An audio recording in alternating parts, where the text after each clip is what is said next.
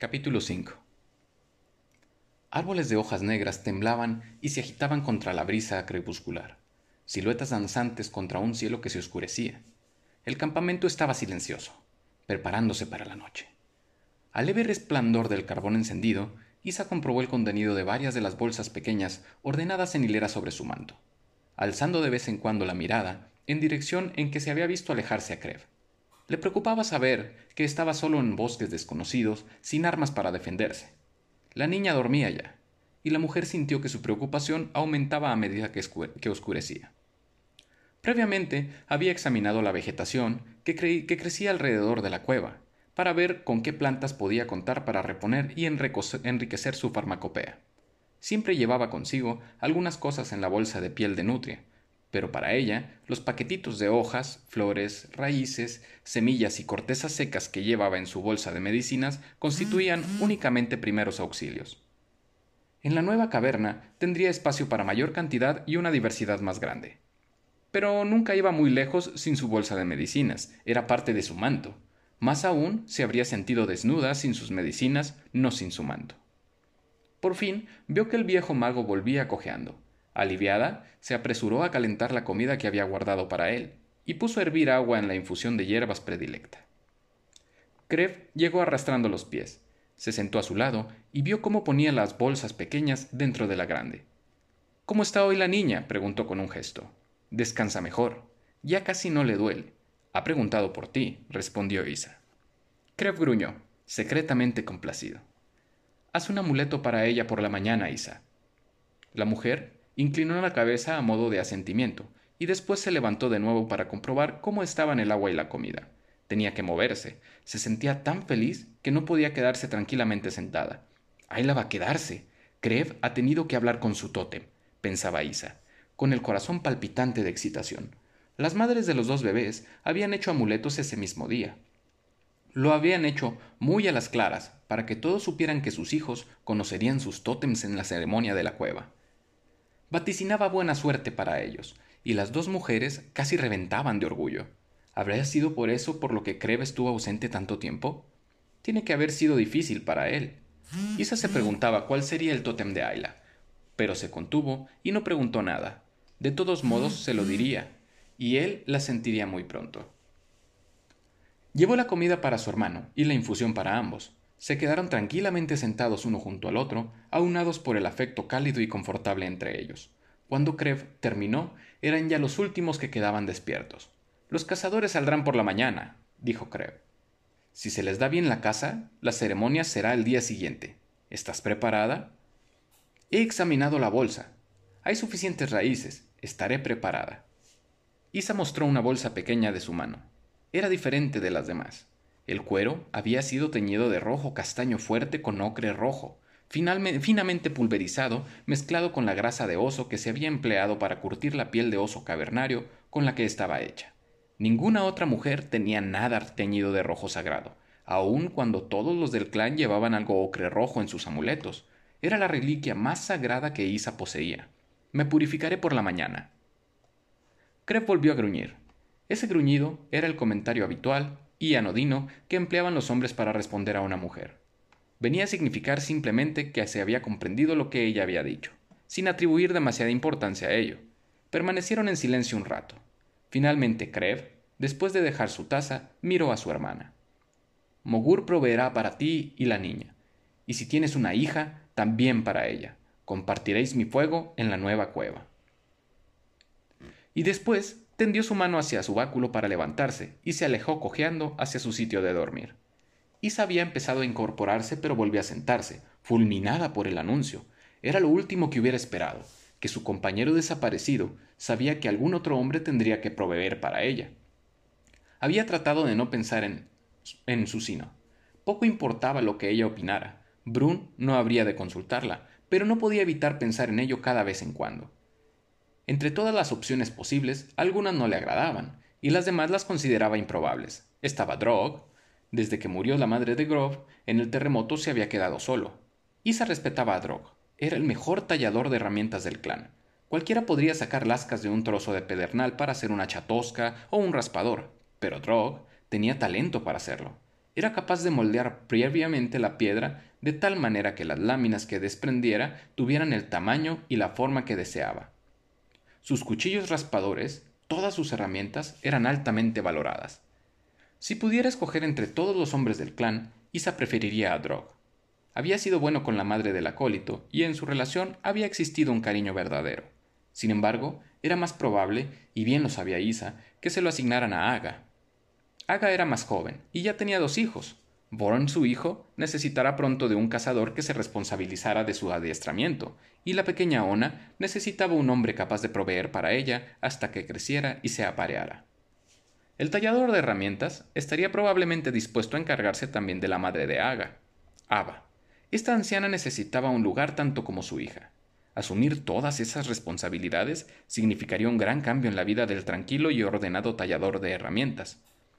Ada se mostraba algo insoportable a veces, y no tenía la comprensión que había tenido la madre de Grog. Pero Gov pronto establecería su propio fuego y Drog necesitaba una mujer. Como su compañero para ella, Gov estaba fuera de lógica. Era demasiado joven, apenas un hombre, y ni siquiera se había pareado por primera vez. Brun no le daría nunca una mujer vieja además de que Isa le consideraba más un hijo que un compañero. Isa había pensado en la posibilidad de vivir con Groth, y Uka, y con el hombre que se había apareado con la madre de Groth, Soug. Groth era un hombre rígido y lacónico, pero nunca cruel, y su lealtad a Sebrón estaba fuera de discusión. No le habría importado vivir con Groth, aunque fuese como segunda esposa, pero Uka era hermana de Ebra, y nunca le habría perdonado del todo a Isa su posición, por haber usurpado el lugar de su hermana. Y desde la muerte de su hijo, antes de que se fuera a vivir a su propio hogar, Uka estaba triste y retraída. Ni siquiera Obra, su hija, era capaz de aplacar algo el dolor de la mujer. Hay demasiada desdicha en ese hogar, habría pensado Isa. Nunca había considerado seriamente el fuego de Krug. Ika, su compañera y madre de Borg, era una mujer joven, sincera y amistosa. Ahí estaba lo malo. Ambos eran muy jóvenes, y nunca se había llevado muy bien con Isa Kondrov, el anciano que había sido compañero de la madre de Ika y que compartía su fuego. Quedaba Brun, pero ella no podía siquiera ser segunda mujer en su hogar, puesto que era su hermana. No importaba mucho, pues ella tenía su propia posición. Por lo menos no era como aquella pobre anciana que finalmente encontró el camino del mundo de los espíritus durante el terremoto. Procedía de otro clan. Su compañero había fallecido hacía tiempo. Nunca había tenido hijos, y fue pasando de un hogar a otro, siempre como una carga. Había sido una mujer sin posición, sin valor alguno. Pero la posibilidad de compartir un hogar con Krev, de que él proveyera para ella, no se le había pasado siquiera por la cabeza. No había nadie en el clan, ni hombre, ni mujer, a quien ella tuviera más afecto. Si quiere hasta Ayla, estoy seguro. Es un arreglo perfecto, a menos que tenga yo un hijo varón. Un muchacho necesita vivir con un hombre que le pueda adiestrar para convertirse en cazador, y Krev no puede cazar.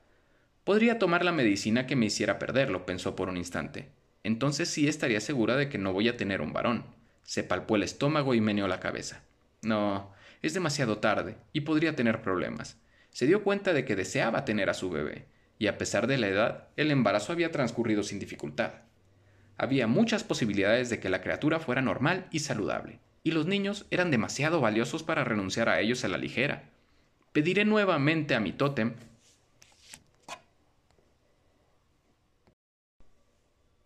que el bebé sea niña. Sabe que siempre he querido tener una niña. He prometido cuidarme para que el bebé sea saludable con tal de que se haga una niña. Isa sabía que las mujeres de su edad podían tener problemas y tomaba alimentos y medicinas que eran buenos para las mujeres embarazadas. Aun cuando nunca había procreado, la curandera sabía más acerca del embarazo, el parto y la lactancia que la mayoría de las mujeres. Había ayudado a venir al mundo a todos los más jóvenes del clan y compartía sus conocimientos y sus medicamentos liberalmente con las demás mujeres. Pero había cierta magia, transmitida de madres a hijas, tan secreta que Isa preferiría morir antes que revelarla, especialmente a algún hombre. Cualquier hombre que se enterara no podría permitir nunca que la usaran. El secreto se había mantenido solo porque nadie, hombre ni mujer, preguntó sobre su magia a alguna curandera. La costumbre de no preguntar directamente estaba tan arraigada que se había convertido en una tradición, casi en ley. Isa podría compartir sus conocimientos si alguien manifestara interés, pero Isa nunca hablaba de su magia especial. porque si a un hombre se le ocurría preguntar, ella no podía negarse a contestar. Ninguna mujer podía negarse a contestar a un hombre. Y la gente del clan le era imposible mentir. Su manera de comunicación, que dependía del matiz sutil de cambios apenas perceptibles en expresiones, gestos y posturas, permitía que cualquier intento se captara al instante. Ni siquiera tenían un concepto para significar la mentira. Su mayor aproximación a la falta de verdad era abstenerse de hablar, y eso por lo general se percibía, aun cuando solía tolerarse. Isa nunca mencionó la magia que había aprendido de su madre, pero la había estado usando. Esta magia impedía la concepción. Impedía que el espíritu del tótem de un hombre entrara en la boca de la mujer para dar inicio a un niño. Al hombre que había sido su compañero nunca se le ocurrió preguntarle por qué no había concebido un hijo.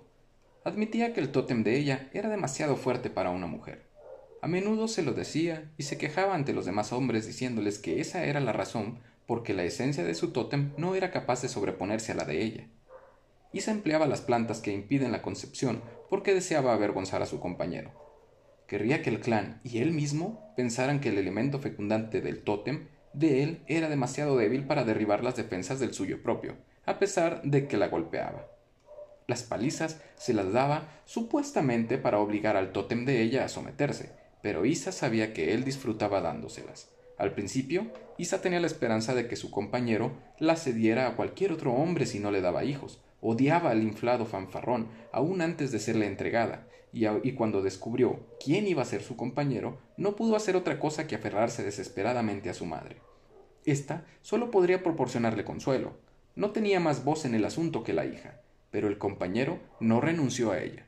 Isa era curandera, la mujer de más alto rango en el clan, y dominarla le proporcionaba un sentimiento de virilidad. Cuando quedaron en entredicho la fuerza de su tótem y su, virilidad, porque su compañera no tenía prole, el poder físico que ejercía sobre ella le servía de compensación. Aun cuando las palizas estaban permitidas con la esperanza que se dieran por el resultado algún hijo, Isa sospechaba que Brun no las aprobaba. Estaba segura de que si Brun hubiera sido jefe por entonces, no la habría entregado a aquel hombre particular.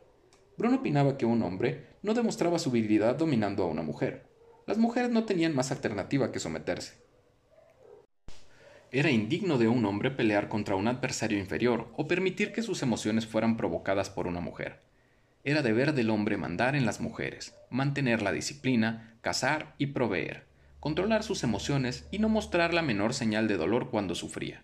Una mujer podría recibir un manotazo si era haragana o irrespetuosa, pero no con ira ni con deleite, solo como disciplina, aunque algunos hombres golpeaban a las mujeres con mayor frecuencia que otros. Pocos eran los que tenían por costumbre hacerlo. Solo el compañero de Isa había hecho de las palizas una práctica regular.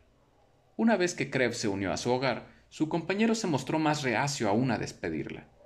Isa no era solo curandera, era la mujer que cocinaba para Mogur, si Isa abandonaba su hogar, Mogur también lo haría. Su compañero se había imaginado que el resto del clan pensaba que él estaba aprendiendo secretos del gran mago.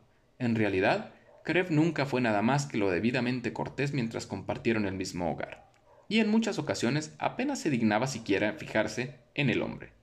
Especialmente Isa estaba segura de ello, cuando Krev observaba una mayugadura particularmente subida de tono. A pesar de todas las palizas, Isa seguía haciendo el uso de su magia botánica, pero al sentirse embarazada, se resignó a su suerte. Algún espíritu habría acabado por superar tanto a su tótem como a su magia.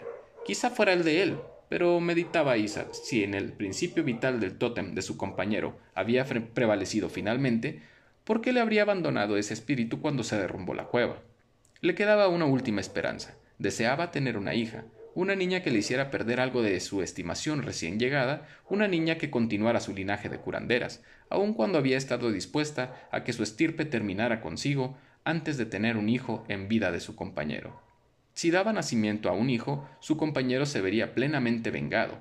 Si una niña dejaría todavía algo que desear. Ahora Isa deseaba más que nunca una hija, pero no tanto como para negarle un prestigio póstumo a su compañero, como para poder vivir con Krev.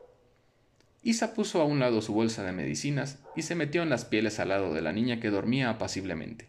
Ayla debe ser afortunada, pensó Isa. Tenemos la cueva nueva, le va a estar permitido vivir conmigo y vamos a compartir el hogar de Creo. Tal vez su suerte me traiga también una hija.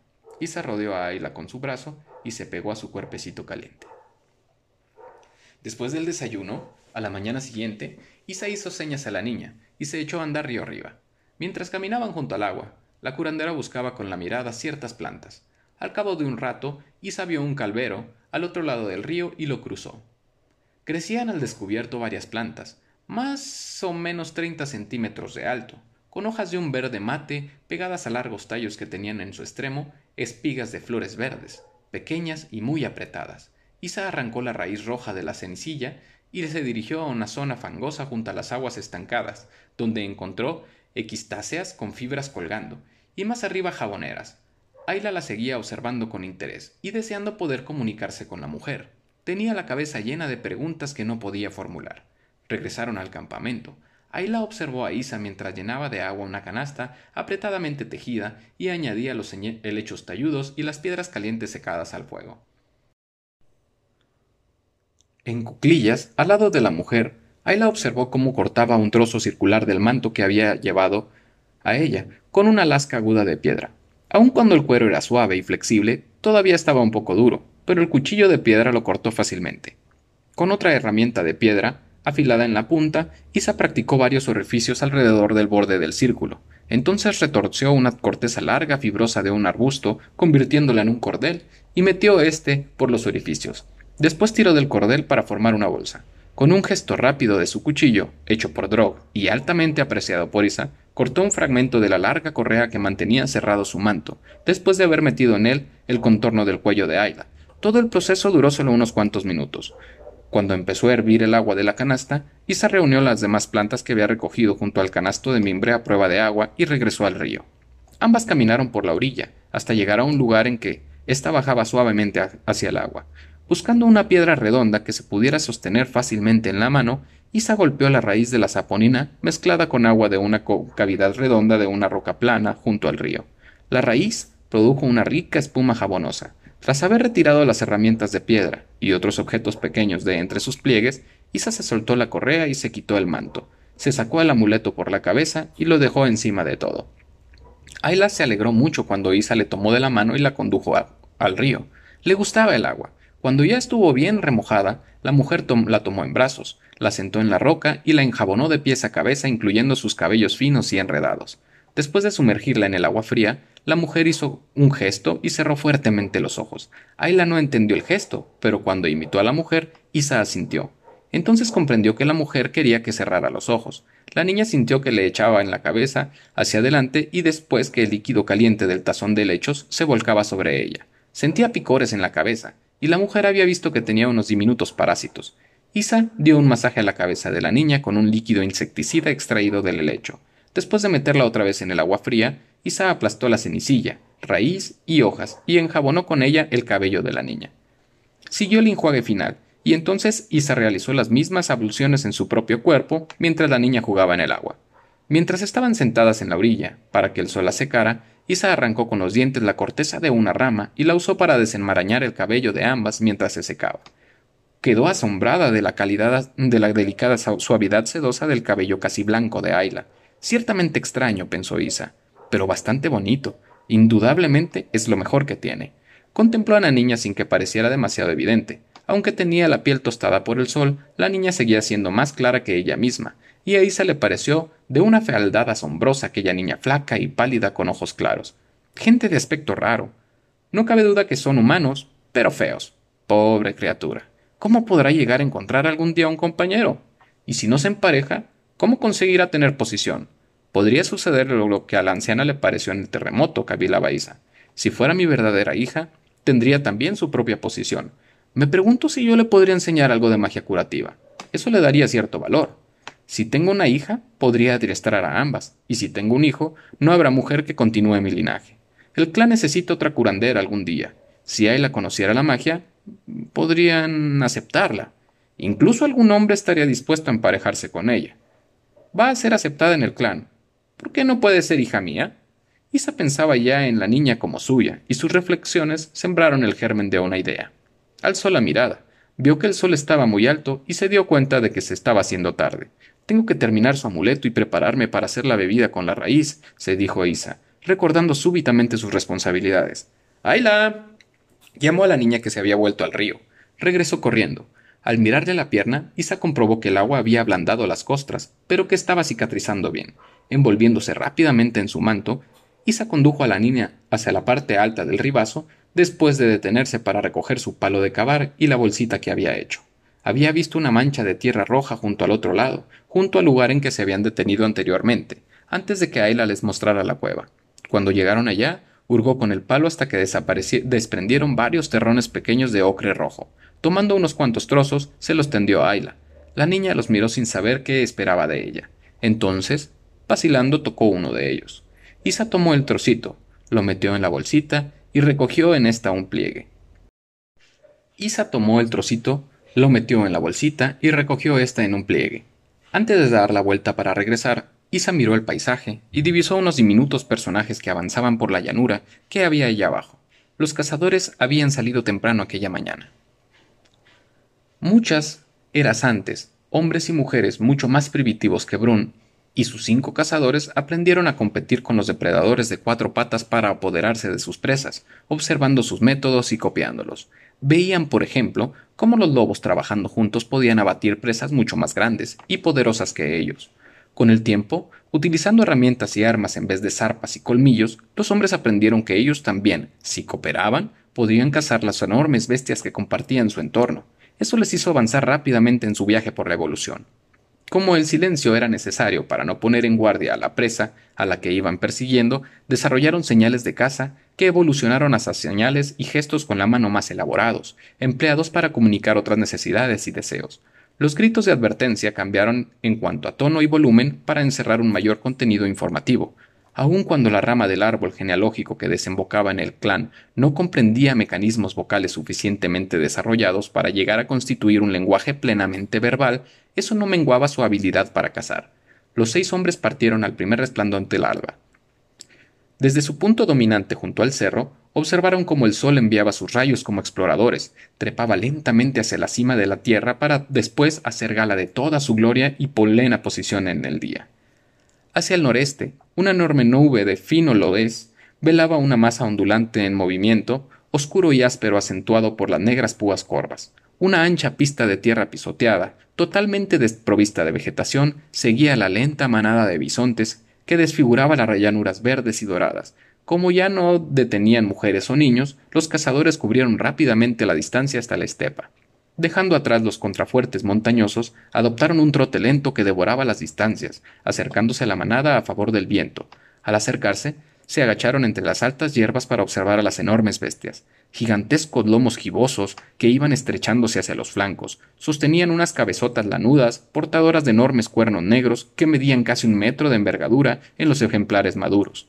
El fuerte olor a sudor de la multitud apretada se extendía a lo lejos y atacaba sus narices mientras la tierra vibraba bajo el movimiento de miles de pezuñas. Brun, con la mano alzada para proteger sus ojos, estudió a cada una de las criaturas que pasaba, esperando hallar al animal conveniente de las circunstancias más propicias.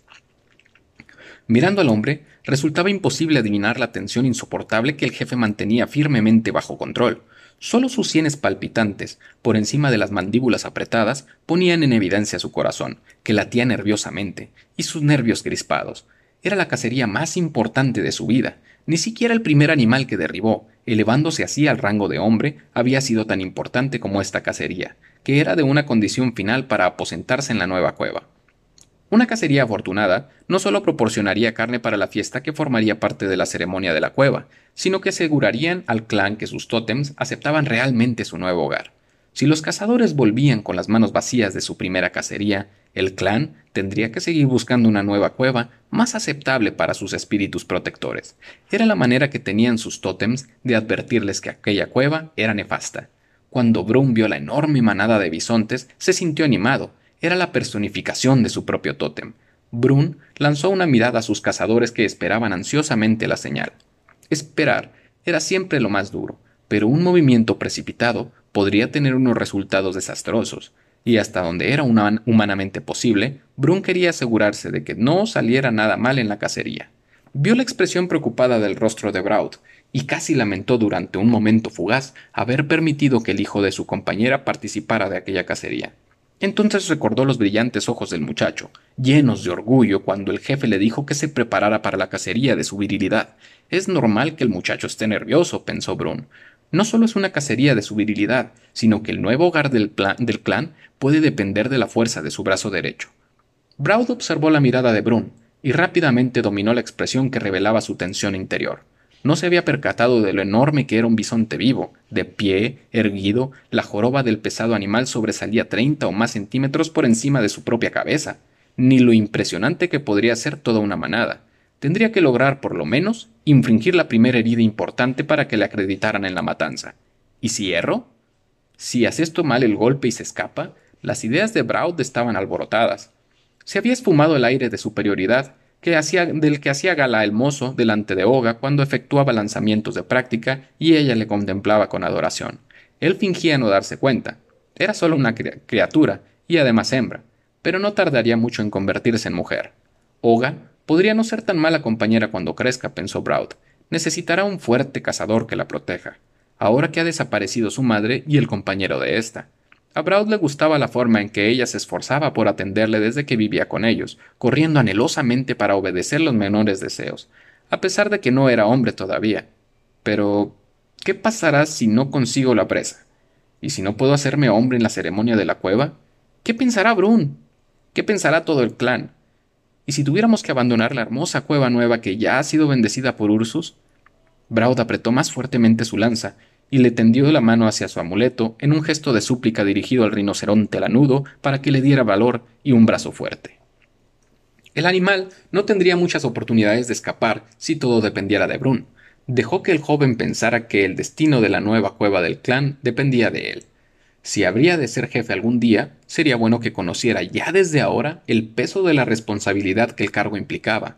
Daría su oportunidad al muchacho, pero Brun se mantendría cerca para matar él mismo si fuera necesario. Por el bien del joven, abrigaba la esperanza de no tener que llegar a eso.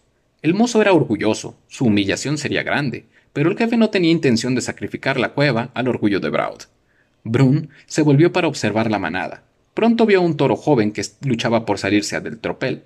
El animal estaba casi en la plenitud, pero era un joven e inexperto.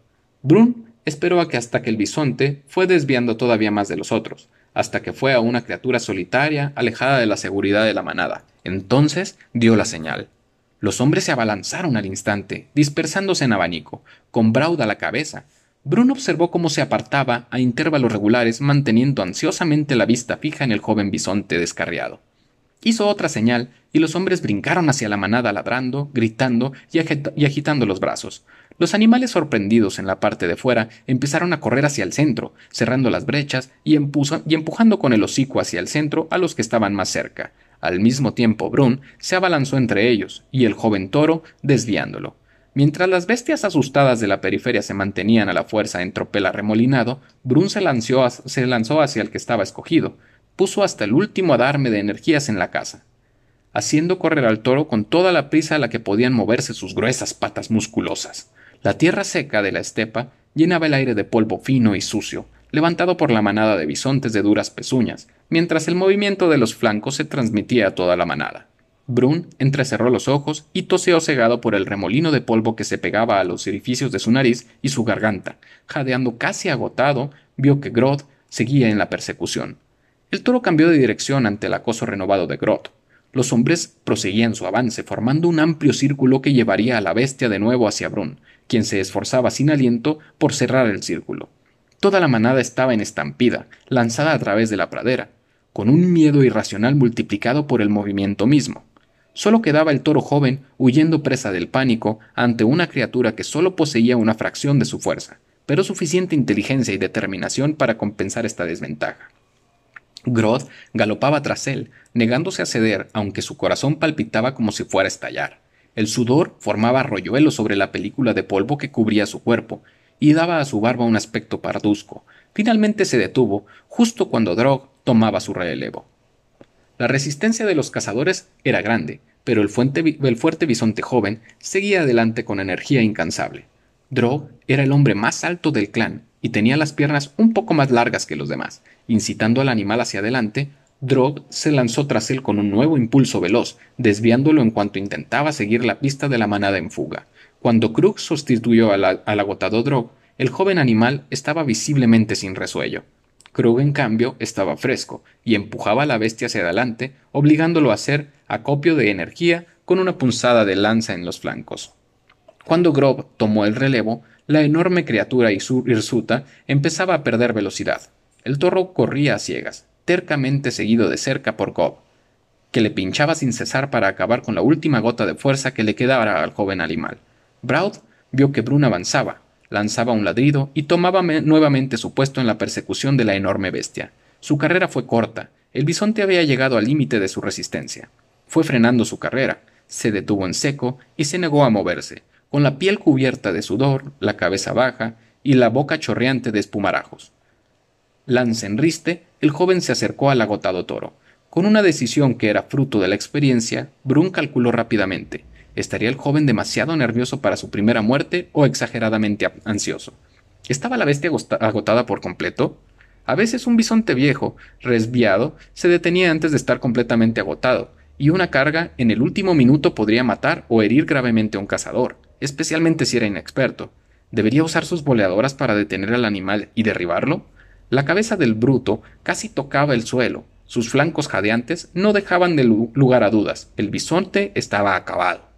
Si empleaba sus boleadoras, la primera matanza del muchacho tendría un mérito menor. Brun decidió dejar que Braud se llevara los honores.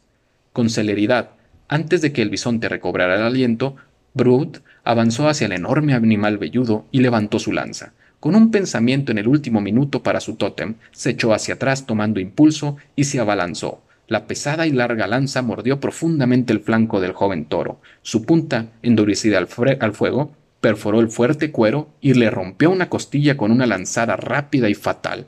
El bisonte mugió de dolor, volviéndose para cornear a su atacante mientras se le doblaban las patas. Brun vio el movimiento, de un salto se puso junto al joven y con toda la fuerza de sus potentes muslos golpeó con su garrote la enorme cabeza. Su golpe activó la caída del animal.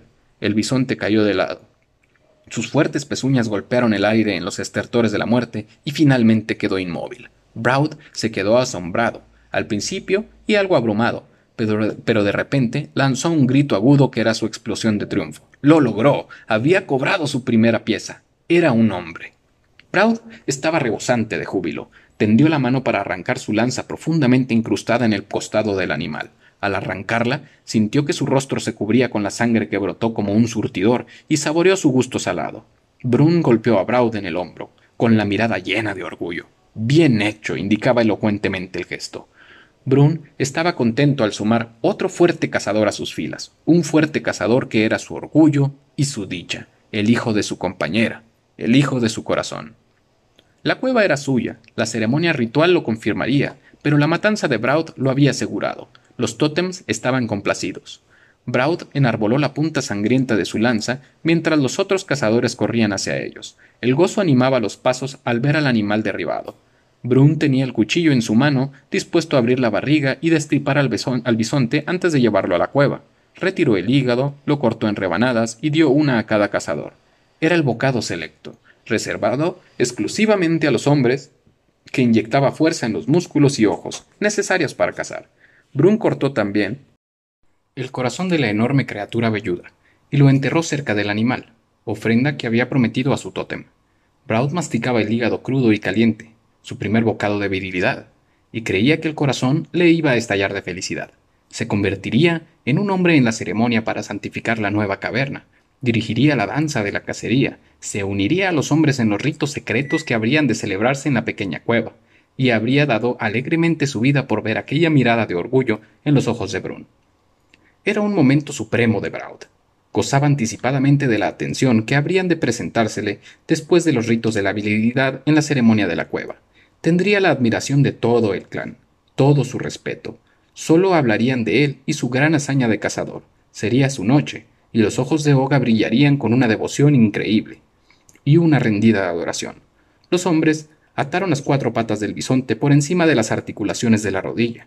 Grod y Drog enlazaron sus lanzas. Krug y Grob hicieron lo mismo con las suyas, formando dos postes reforzados con las cuatro lanzas. Uno fue metido entre las patas delanteras y el otro entre las traseras, en un sentido horizontal a la enorme bestia. Brun y Braut se pusieron a ambos lados de la cabeza velluda y cogieron un cuerno con la mano, quedando libre la otra para sostener la lanza.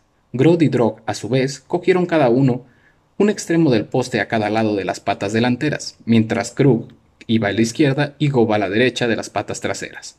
A una señal de su jefe, los seis hombres se echaron a andar, medio alzando y medio arrastrando al enorme animal por las llanuras cubiertas de hierba. El viaje de regreso a la cueva llevó mucho más que el de ida. Los hombres, a pesar de su fuerza, se cansaban bajo el peso mientras cargaban el bisonte a través de la estepa y contrafuertes arriba. Oga estaba observando y vio muy lejos, abajo en el llano, que regresaban los cazadores. Cuando se acercaron a la cresta, el clan les esperaba y se unió a ellos en tropel para acompañarnos durante el último trecho hasta la cueva. Caminando junto a ellos, en una aclamación silenciosa, la posición de Braut al frente de los hombres victoriosos anunciaba que él había cobrado la presa. Incluso Ayla, que no podía comprender lo que estaba pasando, se sentía presa de la excitación que impregnaba el aire.